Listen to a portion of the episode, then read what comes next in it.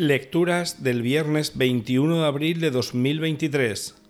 Festividad de San Anselmo, obispo y doctor de la Iglesia. Primera lectura. Lectura del libro de los Hechos de los Apóstoles.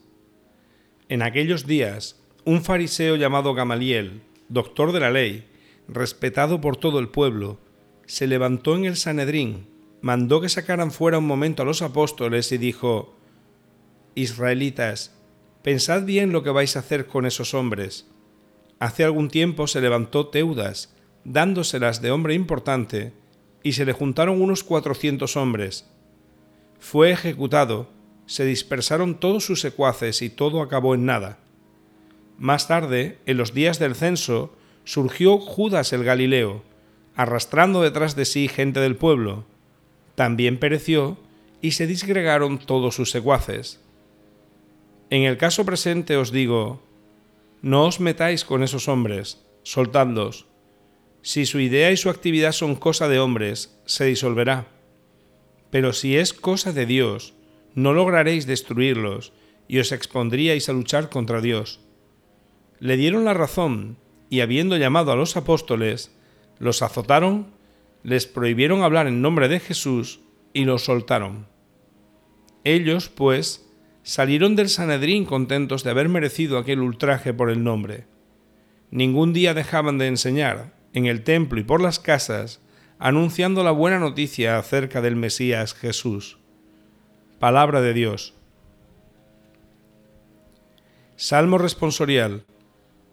Una cosa pido al Señor, habitar en su casa. Una cosa pido al Señor, habitar en su casa. El Señor es mi luz y mi salvación a quien temeré. El Señor es la defensa de mi vida, ¿quién me hará temblar? Una cosa pido al Señor, eso buscaré, habitar en la casa del Señor por los días de mi vida, gozar de la dulzura del Señor contemplando su templo. Una cosa pido al Señor, habitar en su casa. Espero gozar de la dicha del Señor en el país de la vida. Espera en el Señor, sé valiente, ten ánimo, espera en el Señor. Una cosa pido al Señor, habitar en su casa. Evangelio. Lectura del Santo Evangelio según San Juan. En aquel tiempo Jesús se marchó a la otra parte del mar de Galilea o de Tiberíades.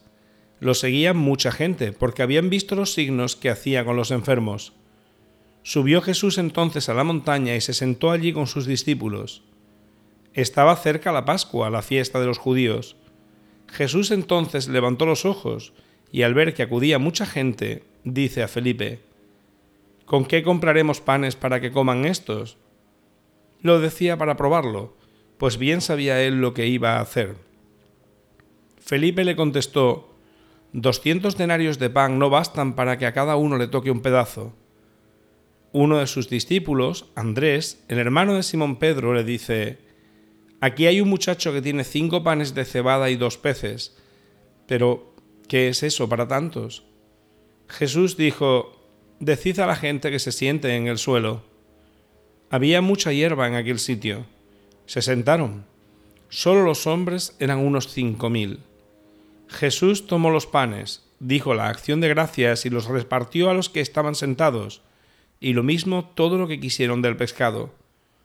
Cuando se saciaron, dice a sus discípulos, Recoged los pedazos que han sobrado, que nada se pierda. Los recogieron y llenaron doce canastos con los pedazos de los cinco panes de cebada que sobraron a los que habían comido.